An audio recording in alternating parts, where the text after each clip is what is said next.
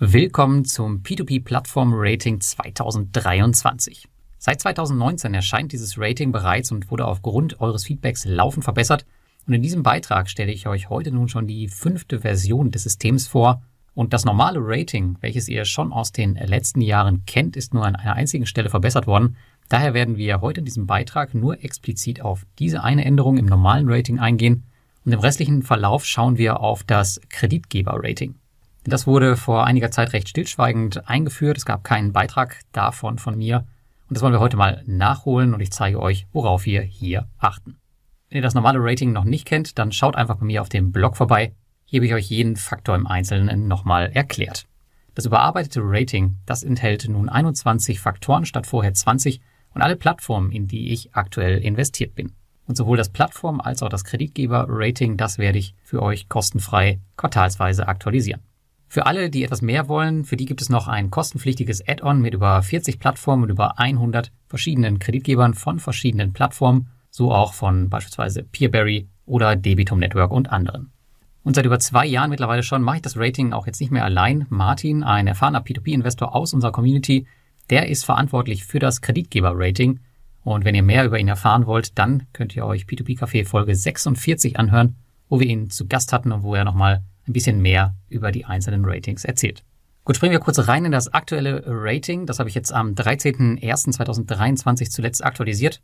Und hier sind die ersten fünf Plätze aktuell Mintos, Estate Guru, Robocash, Twino und Inrento. Also die aktuelle Top 5 in meinem Portfolio nach dem Rating. Der neue Faktor, der jetzt hinzugekommen ist, das ist der Faktor Kommunikation. Gute sowie schlechte Kommunikation wurde bisher nicht bewertet, was eigentlich ein Unding für tolle Plattformen wie Peerberry und ein Freifahrtschein für solche wie Bonster oder Monstera war. Dieser Faktor soll honorieren, wenn die P2P-Plattform ihren Investoren regelmäßig auf dem neuesten Stand halten. Und ich versuche auch so ein bisschen, ja, die Qualität der Informationen, die dabei rumkommen, zu bewerten. Wobei man bei diesem Faktor jetzt sagen muss, der ist natürlich ein bisschen äh, subjektiv. Einige von euch mögen hier eventuell eine andere Meinung haben, als ich es habe. Aber dennoch wollte ich das Thema unbedingt mit reinnehmen, gerade weil es hier so große Unterschiede gibt.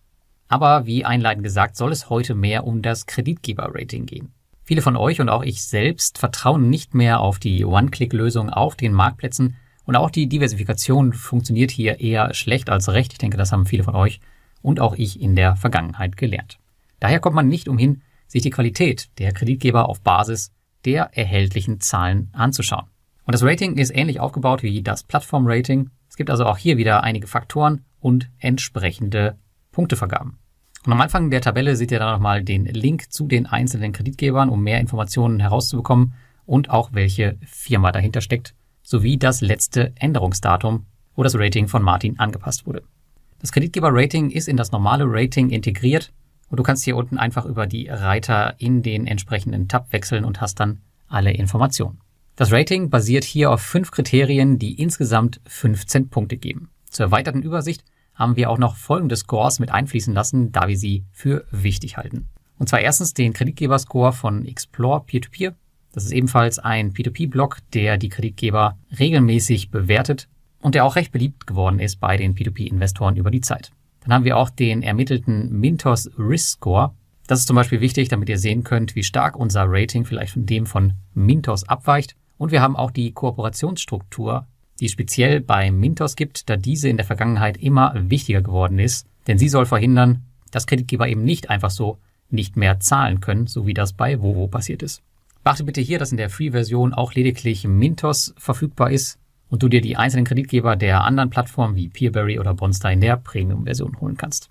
Gut, dann springen wir mal rein in die Faktoren. Zuallererst bewerten wir den Berichtszeitraum, denn auf diesem beruht die Qualität aller später ermittelten Zahlen.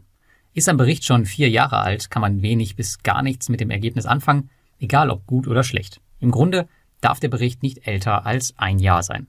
Hier kann ein Kreditgeber maximal drei Punkte bekommen.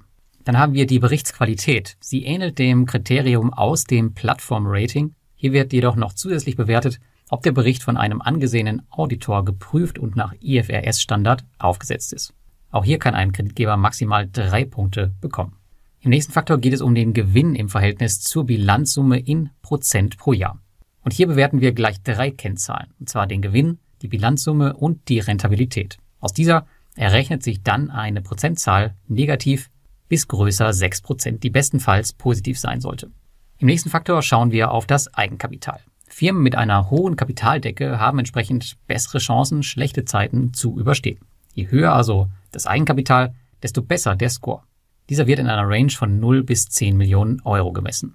Für mindestens 10 Millionen Euro gibt es also maximal drei Punkte. In unserem letzten Faktor setzen wir das Fremdkapital ins Verhältnis zum Eigenkapital und ermitteln, wie stark die Finanzen des Kreditgebers gehebelt sind. Die Range liegt hierbei bei einem Faktor 12 oder höher. Dafür gibt es 0 Punkte bis runter zu Faktor 3 oder niedriger. Dafür gibt es dann 3 Punkte. Betrachten wir jetzt hier die Top 5 auf Mintos bezogen, sind das beispielsweise die Delphine Group, Iute Credit, die Placid Group und die Eleving Group.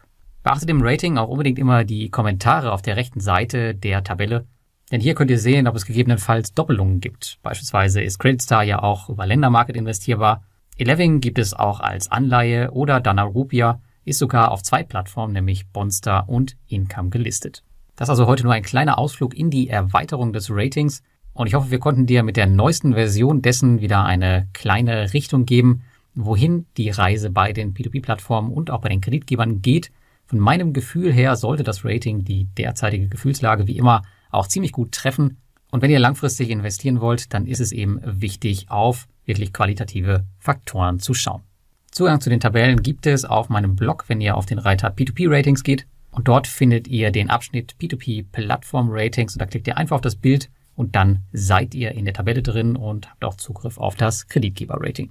Und das Ganze macht natürlich eine Menge Arbeit und wenn ihr uns hier unterstützen wollt, dann schließt gerne auch das P2P-Plattform-Rating Premium ab. Kostet umgerechnet irgendwas um die 5 Euro im Monat, damit wir das auch laufend für euch verbessern können. Und wenn euch irgendwas auffällt, sowohl in dem Kreditgeber als auch in dem Plattform-Rating, was eventuell nicht mehr aktuell ist oder was wir eventuell noch verbessern können, dann schreibt das gerne in die Kommentare unter dem Blogartikel oder dem YouTube-Video. Und damit wünsche ich euch erstmal viel Erfolg bei euren weiteren Investitionen.